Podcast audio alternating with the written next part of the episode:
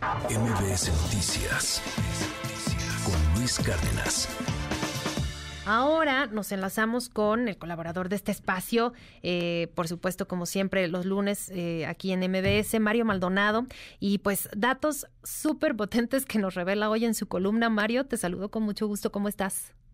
Hola Sheila, muy buenos días, qué gusto saludarte a ti y al auditorio de MBS como todos los lunes. Pues fíjate que sí, la verdad es que hay eh, un grupo de empresas que han eh, contratado, que se han contratado con el gobierno de la 4T a nivel federal sobre todo, y que han ganado muchos contratos y resulta que en los últimos días son empresas de distintos sectores que participan en distintas industrias, pero que en los últimos días han sufrido reveses por parte de las mismas dependencias que les han cancelado contratos o han eh, pues puesto a estas empresas en incumplimiento y en listas de inhabilitación, eh, por lo menos lo que se ha publicado en el diario oficial de la Federación. Vamos por partes. Una tiene que ver con una red de empresas del sector salud, que es como un cártel de salud que siempre ha habido, lamentablemente, que son los que monopolizan muchos servicios y venta de medicamentos al sector salud público,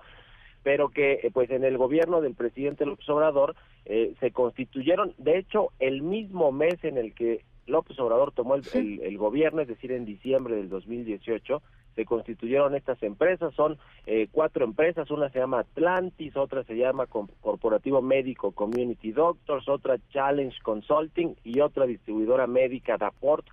que te decía fueron constituidos el mismo mes que el presidente tomó posesión de, del gobierno y, y, a la fecha llevan cinco mil millones de pesos de contratos con diferentes instituciones de la Administración Pública Federal y resulta que la semana pasada le revocaron un contrato por dos mil millones de pesos con AFIN y con, y con Bancomex, se detectaron diversas irregularidades, eh, y, entonces pues echaron atrás este contrato. Digo, por lo menos de cinco mil millones de pesos que les hayan quitado dos mil millones, pues es un avance. Y lo decimos porque son empresas al parecer fachada, que utilizan prestanombres, domicilios fiscales que no son los de las compañías, eh, que utilizan padrinos, ah, entre comillas, del gobierno federal para ganar los contratos y que sub, y que subarrendan o subcontratan a empresas para que presten los servicios. Entonces, eh, a todas luces hay irregularidades con estas empresas. Y la novedad, digamos que lo más nuevo fue el viernes pasado que se dio una inhabilitación de una empresa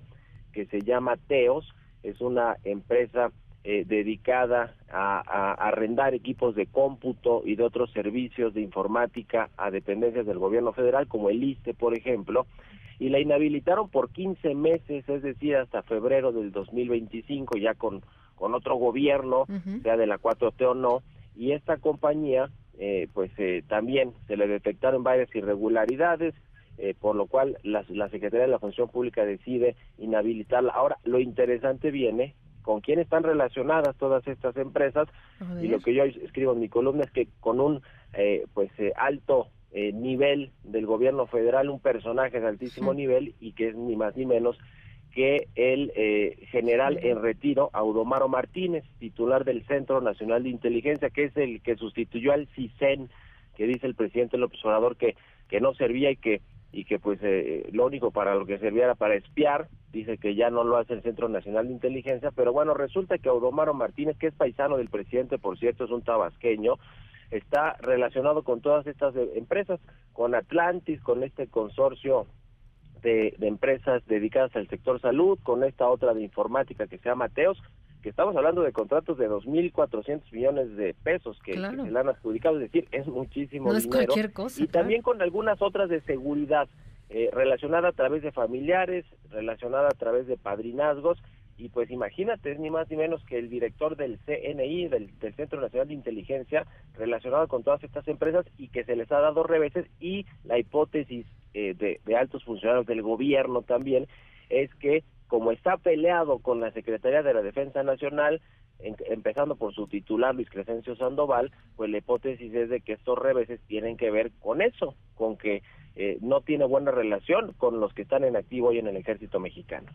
Oye, pues eh, datos súper, súper relevantes los que esta mañana publicas en el Universal y pues que tiene que ver con, con hechos que hemos visto, eh, no solo en este gobierno, por supuesto, en muchísimos, pues las empresas fachada, este, este mecanismo de utilizar las empresas fachada, de, de crearlas de manera express para otorgar estos contratos millonarios en, en empresas, en, digo, en, perdón, en instituciones de gobierno que, que además son clave a veces y que pues se tienen que, que contratar sí o sí, o a veces sin, sin licitar, ¿no? Incluso en muchas ocasiones con adjudicaciones directas. Y pues aquí ejemplos claros de estas cuatro empresas que nos das cuenta y pues a ver qué ocurre, a ver qué pronunciamientos hace también la, la pues obviamente función pública, que en este caso está habilitando ateos y pues también a ver qué dice eh, la el Centro Nacional de Inteligencia. A ver qué dice el general Audomaro Martínez.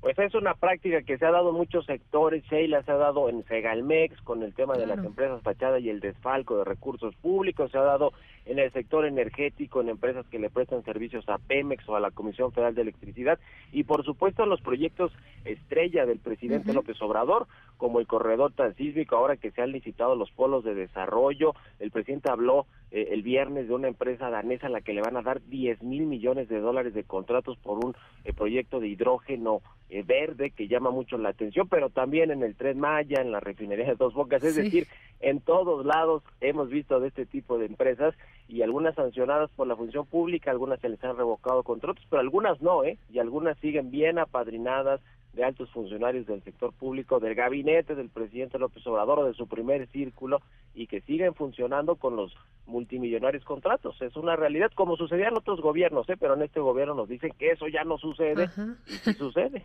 Sí, claro, o sea, como decía el presidente, se acabó la corrupción del primer día, ¿no? Prácticamente. Pues Mario Maldonado, te, te, seguimos leyendo con mucho gusto ahí en el Universal, en tu columna, y eh, te seguimos también en tus redes. Gracias, Sheila. Estoy en mi cuenta de X en arroba Mario Mal y también en la cuenta arroba El CEO con toda la información económica y financiera. Un abrazo y muy buenos días. Igualmente, un abrazo y muy buen día, Mario Maldonado. MBS Noticias con Luis Cárdenas.